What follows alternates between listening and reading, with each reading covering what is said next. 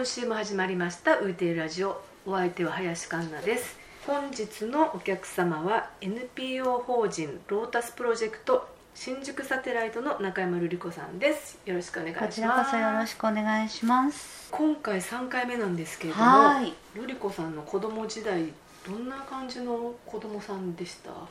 子供時代ね、はい。子供を育てて気がついたんですけど、はい。私は結構変わった子だった。すごく真面目に生きてきたつもりなんだけど、はい。多分人から見ると面倒くさい子だったと思います、どういうあたりが面倒くさい、うん。ピアノの裏の模様を覚えてるんですよ。おおってことは、はいはいはい。あそこにいた。ずっとっていうことはおお遊戯とかの時にピアノの先生が弾いて、はいはい。お遊戯があるっていうような時に、はい。私は嫌で多分ピアノの裏にいた。隠れてた。面倒くさいですね。面倒くさいって決めつけたくないななんかそういう。実家からいろんなもんが出てきたんですけど、はいはい。この間。幼稚園の成績表じゃないですけど、うん。こんな子ですよみたいはいはい。な報告書みたいのがあるじゃないですか、あれが出てきたらみんなと一緒に遊べるようになりましょうって書いてありました。今でもそういうふうなことを書くんですかね。今はそうじゃない方向に多分ねね言ってると思いますね。ただあの先生は管理はしにくいですよね、うん。みんな子供が一緒に動いてくれないで、ううちの娘がそうだったんだけど、はい保育園で園庭で遊んでほしい時に絶対出てこないとか。あそうするとそこにも一人つけとかなきゃいけなくなるからまあ先生としては大変ですよね。なるほど。ここに引き継がれているかと思ったんですけどなるほど。あと食べるのが異様に遅くて、はい。食べた後にお遊びの時間みたいなのがあるんだけど、はいはい。その時間もずーっと食べている。で食べているうちに、はい。帰りのバスの時間になってしまうっていうようなね自分が食べる量に比べてお弁当が大きかったとかですか？お弁当箱小さいですね。多分ね異様に食べるのが遅いんだと思う。今全然そんなことなくてむしろ早いんですけど、はいはい。食が細かったとかそういうのはあります？そうかもしれないですね、うん。なんか食べるのに親にそんなに噛んでるとく口の中で腐るって言われたのはよく覚えてる。え本当はいっぱい噛んでる方がいいですけどねきっとねね。消化にはね。な親も付き合いきれなかったんじゃないですか なんかそんなような記憶がポツンポツンとあってへごく普通に暮らしてきたつもりだけど、うん。なんかああ大人から見ると変わった子供だったんだろうなっていうふうに、うん。今になって思う。その頃全然気づいてなかーったけど、はいはい、でもまあ自分の快不快に対して正直ってことですよね。そうですね、うん。だからといってなんかこうなんていうのかな逃げ出しちゃうような子でもなかったんだけどね、うんだって悪いと思ってないですもんね。そう全然悪いことしてる気だかないから。ら別に逃げる必要もないしそなんかそういう子供がそうしたい時にそうするんでなんでダメなんだろうって私とかちょっと思っちゃいますけどね、だからまあ責任とか、うん。ここまではこのペースでとかっていうのが、全部結局は大人の都合ですからね。そうですよね、ん。そう思います、うん。でも私自身が育児してた時でも、うん。そこに10分も佇んでるのを見て早く行こうよって言うわけじゃないですか。ああなるほど、そういうのはありますよね、うん。まあ家帰って晩ご飯の用意もしなきゃいけないし。そうそうそう。小学校になると一人で通うようになるじゃないですか、はでなかなか帰ってこなかったなと思ってまあ子供が帰ってきた時に「お母さん葉っぱの裏がとても綺麗だったの」とか言われるとあそれはそれで素晴らしいと思いつつ早く帰ってこいよとは思うわけですよ。その時にあ私の娘だとは思わなかったですか？いやその当時私そういう子だったって自分で思ってなかったからあああそうかって今なら思うあけどね、うんうんうん、ピアノの裏と覚えてたそう感じと。そうそれをパッと思い出したのは、うん。その育児をしてた時期ではないのでああそうなんですね、うん、だからそんなになんかゆゆとりを持って育児をした感じはないんです。なるほどただ私の親は結構付き合うの大変だったろうなとは思いました。それがまあ幼稚園時代。うんそうですね。小学校とか中学校とかも結構普通だったつもりだったんですが、でもなんか浮いてたんだよねきっと、うんでも本人が嫌じゃなかったら別にそうですね。ね大丈夫。であの確実に浮いてる子っていうのは、はい。例えば小学校なんかだと蝶々が見えた途端に走っていってしまう子供とか、はいはい。それから授業中にずっと迷路を書いてる子とか、うん。そういう子はいたんですよ、はいはい。でそういうのからすると、うん。ちゃんと座ってるし、はいはい。お勉強もしてるし、うんただ今思うとすごく頭の中の忙しい子供だった。他のことをいっぱい考えてる。はいはい。でも外側からは見えないから。そうそうそうだから脳内多動っていう感じの子供だったんだでと思う、もなんか女子はそういう方が多いっていうのは聞いたことありますけどね。か言われますけどね、うん。なんかとっても気の散る人だったのね、でもまあ卒がなく育ったつもり、うん。人から見てどうかはよくわからないです。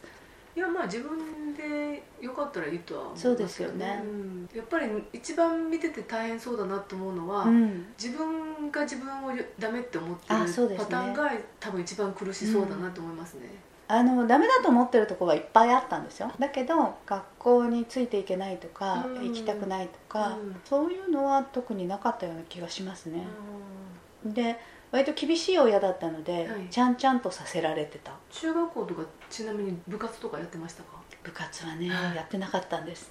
まあその理由もあるんですけど、はいはい。美術部に入ったんですよ。だ美術の先生とうまくいかなくなってあなた部活やめなさいってえ話になっえて、それからずっと部活をしたことがないんです。ー、やめなさいってそんな権限あるんですか先生に？うーんまあ私立だからそうねなのか。中学の1年生の途中で美術部は辞めさせられてそれっきりですねそのエピソードとか詳しく聞いてもいい感じなんですか？いやいいですけど、うん。すごいくだらない話なんですよ、うん。割と厳しい先生で、はい日展に絵を出してらっしゃるような、はい。それなりに権威のはい、ある先生だったんだと思います。うん。とても厳しい先生だっていうのはその学年の子みんなそう思ってると思う、はいはい。でこれとこれとこれを持ってきなさいって言われたんだけど、はい。私忘れ物をして、い。雑巾を持っていかなかった。でそこでね私水こぼしたんですよ、ああはい。ガチャッ、はい。だ。私大体すごいおっちょこちょいで、はいはい。引っかかるぶつかる倒すしょっちゅうなんですね、うんはい。その時も案の定水をひっくり返してそしたらバッと立たされて、はい。どうするつもりなの?」って言われたんです、それでまあ要するに雑巾はない、はでその辺から一生懸命ティッシュを出したりとか、はいはい。ろいろしてたら要するに素直に謝らないと。いうことだと思います。でどうするつもりなのって言われでもそれたから質問ですよねどうするつもりなのって。どうするの一体っていう感じだったので、あのとりあえずあるティッシュを使いますみたいなことを、ハキハキと答え謝らないみたいなことだったんだと思いますでその記憶はうっすらあるなるほど今でも今でもうっすらあるんです。だからなんかこう大ごとになって、うん。私は大ごとになる予定は全然なかったんですけど、はいはい。結局授業も中途半端になり美術部は辞めさせられということがありました。あそれは授業であった方なんですか？授業であったことなんですくて。あー。でそれでね高校生ぐらいの時にね、あつながってるのでね女子、私立の女子校で。高校生ぐらいの時にたまたまその先生と放課後同じ教室にいたんですね、はいでその時に何かかんか話をしてたら「あんたは謝らないもんね」って言われたんですよ。あそれで何を言われてるのかよく分からなくて、はい。そしたらその中学の時のその話になったんです、はい。であんたは何かあってもこちらを目をそらさないではい。口答えをし謝りもしないって言われたんですね要するに謝ればよかったしうん。目をそらせばそれで終わったんだけど実はねうちの母親はは私を叱る時に目をそらすなって言って育てたんですよ。で私は親に怒られたら目をそらさないっていうのとうん。自分が失敗したら対処をすぐ考えるっていうので育っているので、はい。まあ私なりには私の育てられたように反応したんですけど言われた目そらさなきゃいけない理由ってどういうこと？反省してたら目はそれるだろう。ええ頭を下げる的なこととか。で泣きもしないで目をそらしちゃいけないと思いつつこの相手の顔をじっと見てるというのが不遜に見えたんだと思いままあそうなのか。すでそれもだから古い話でだ誰が悪いとかいう話でもないんですよ、うんまあだから高校生の時にたまたまその誤解が解けて、はい。すみませんって私あれ以外できなかったと思いますっていう話をしたんですよ、で実は私の母親はうん。目をそらすな、いうん。私が叱られてる時にはい。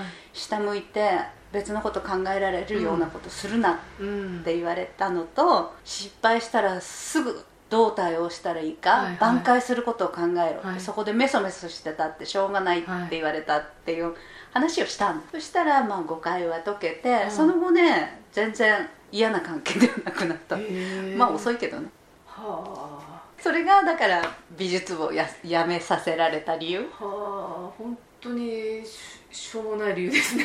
ボタンかけ違っちゃったんですね。ねまあこんなこともありました、まあそうなんですね。それで私はその育ち方とかはい育て方とかでうん。違うことを考えてるかもしれないなっていうようなことは考えるようになったね、そうですね、うん、そこもう一個先生の方から投げかける言葉があったらその場で変わったかもしれないですそうですね、うなんでこういうことになったのか、うん。こういうやり取りになったのかっていうことを聞いてくれたら、そうですね。きっと私もしかしたら聞かれたかもしれないけど、うん。そしたらなんかこう手がぶつかったんで倒れてしまいましたみたいなことを言ってるんじゃないかと思うんです。あそのす、うん。なんかこう勘どころがずれてる。あはいはいはいはいようなことはあったんじゃないかなるほどね。でそれで学んだことは私の方がきっとすごく多くて。まあそうですね、まあでも先生もうちょっと考えてほしかったな。分かんないけどね。うん。だからなんかたくさんの中のエピソードと思われたかもしくは何か残ったかもしれないけども、うん。その後その先生との関係は全く悪くなかったうんんです、ん。でもその話をするまでの間はやっぱりちょっとギクシャクしたわけですよね、何年もあったからね。あまあ6年あったから途中で5回も解けたけど、そうですよ3ね年で卒業してたら気がつかなかったんーですよね。ね。っていうようなことはあった。じゃあこれ皆さんに聞いてる質問なんですけど、はい。これまでの分岐点ってどうどれだったと思いますか？私は多分自分がオープンになったっていう分岐点があると思うんですけど、はい。一つはね厳しく育てられたのでとても自分の制約が多かったんですね、はいはい。その中でものすごく自由奔放な友達ができたんですよ、はい。へっちゃらで1時間遅れるようなやつ。ちなみにそれはいくつぐらいの時ですか？それね中学の後半だと思います、はいはい。それでああこれで大丈夫なんだ。うーん仲が良かったら私は帰らないんだっていうことが分かったわけ。で帰ってしまっても別に関係が壊れないなるほどなるほど。もう本当待たされたから帰ったって言ってももいいわけだっていうのが分かって、結構なんかガチガチに自分を縛るのをやめたっっていうのが一つあるのと、はい。それからずっと大人になって非常にバリバリ仕事してた私は人にも自分にも厳しかったんですけど、は育児ってすごい天気でねなるほどね。もうね全然自分の思い通りにならないんだよね。ままならないらしいですね噂に聞きますけど。ね。もう私電車の中で泣き叫んでる子供とかいると、はい。うわあかわいそうになっていうのともうん。同時にもっとやれと思うんだけどさ、うんうんまああまりにままならないので、はい。私は人に優しくなった。ああなるほど。待つことができるようになりましたね、あとはね最近はい喋るようになったね結構人,、うん。人の前で喋るようになったっていうのがありますね、うん。こういうお誘いを受けても、はい多分 OK しなかったと思います。前だったら。前だったら。でなんかこう喋ってもいいかなとか、じゃあ自分喋ってもいいんだったら自分で何か表現するはい。方に回ってもいいなと思うようになった、なるほど。積極的にね、はいはい。おーじゃあ結構何回か何回かありますね。その中学生の時の自由奔放な友達とは今でも仲いい感じですか？最近再会したんです。また久しぶりに会うと思います。しばらく会ってなかった理由っていうのは何かあるんですか？進学で別れたぐらいのことなんですけど、はい。パタッと連絡を取らなくなったんですね。お互いに。はい。あ別に喧嘩もしてないんですけど、ーはいはい。私もずっと昔から仲いい友達と今でも仲いいかったらそんなことはないから、まあ、その時その時に一番仲いい友達がいるっていう感じですけどうん。その再会というか友情が復活したきっかけは何だったんですか？すごい月並みですが、はい。同窓会です。ああ同窓会。あーこの間だったっていう、はい。なるほど、うん、だから同窓会も悪くないなと思った、ですよね、うん。うん。ずーっと消息を知らなかったし知ろうとも思わなかった、はい。あの頃あんなに仲の良かった友達と会ったっていうことですね、うん。その人も来ない可能性もあったわけですよね。そうそう。私も行くタイプじゃないし、自由奔放なね彼女もそんなに来るタイプじゃないんだけうんど、うん。あれじゃないですかね。60歳ってキリなんだと思います。まあ干支が一回りしますからね。うん。ん。昔はそれで死んでた人もいっぱいいるわけだし、うんうんうん。なんかねそれで仕事辞める人もいる年代でしょ？だからちょうどキリなんだと思いますね、うんうんうんその育児してた人は子供が大人になりはい、いろんなものが終わる時期、うん。で新しく始めるなら始める時期。そうですね。感じですね。真ん中の分岐点なんでしたっけ？とあ子育てか、子育てはすごい大きかった。そうですね。子育てはね、まあたまたま私はできる気になってる時期が結構あったので、はい。そういう意味では私を育ててくれたと思います。できる気になってたっていうのは子育てをじゃなくて子育てをじゃなくてまあ世の中で大人になった気になってた。なるほど。もうすでに35過ぎてたので、はい。大人は大人なんですけれども、私に足りなかった優しさっていうか、待ったりとか、うん。ままならないものをなんかこう強制しようとかするんじゃなくてそれに任せる、そういうゆとりができたのが育児ですね。まあ働いてる時ってつい効率とかそうなんですよね。ねなんか優先しがちですけど、まあ、効率とかが一番遠い世界ですもんねそのね。子育てとかっていうのね子供もう絶望したりしますけどね、うん。本当に。ある夕べに黄昏時かな、はい。何をやってもダメだっていうことは分かった。あ。ただ喋れるようになったら、うん。何が不満だったか言ってね。って。あもう。何にも喋れない子供に言ったことがある。それ喋らないってことはまだ1歳とか。そうですね。ぐらい。1歳になる前かもしれないね。あー。でもあっという間に喋れるようになりました。そうだから育児ははいつか終わるっていううん。感じがありますよね、はいはい。この人は私のとこから話してやればいいんだっていう、んんんだからそれがいつになるかわかんないけど、まあ、5歳まで喋らないっていうことはなかなかないだろうと。まともであれば。はい。まともであればっていうのは、うん。あの障害があったりとか、うん。そういうのが後から出てくる場合もあるけれども、はいそういうことがなければ5歳になっても喋れないとかいうことはない。大丈夫って思ってましたね。期間が限られてるっていうふうに考える考え方はいろんなことに有効ですよね、あそうですそうです。子育てに限らず、うんそう思います。辛い時にもうこれが永遠に続くと思ったら自分でやめるっていうのも一つの手だしですよね。いつかは終わるだろう、うん。このプロジェクトが終われば今よりは楽になるとかね。ねいろんなこと考えますよね。ね。で最後のロータスはあ自分で話すようになってっていうことそうでねですすね。で今回のお話も引き受けていただけたというそうね引き受けていただけたっていうより させてくださいってそろそろ実験でいろいろやりますんでっていう感じですね。はい。人前で喋る練習もしようと。うん。そんな感じで。すはい。3回にわたって、えー、とお話聞いてきましたがはい。どうもありがとうございました。こちらこそありがとうございました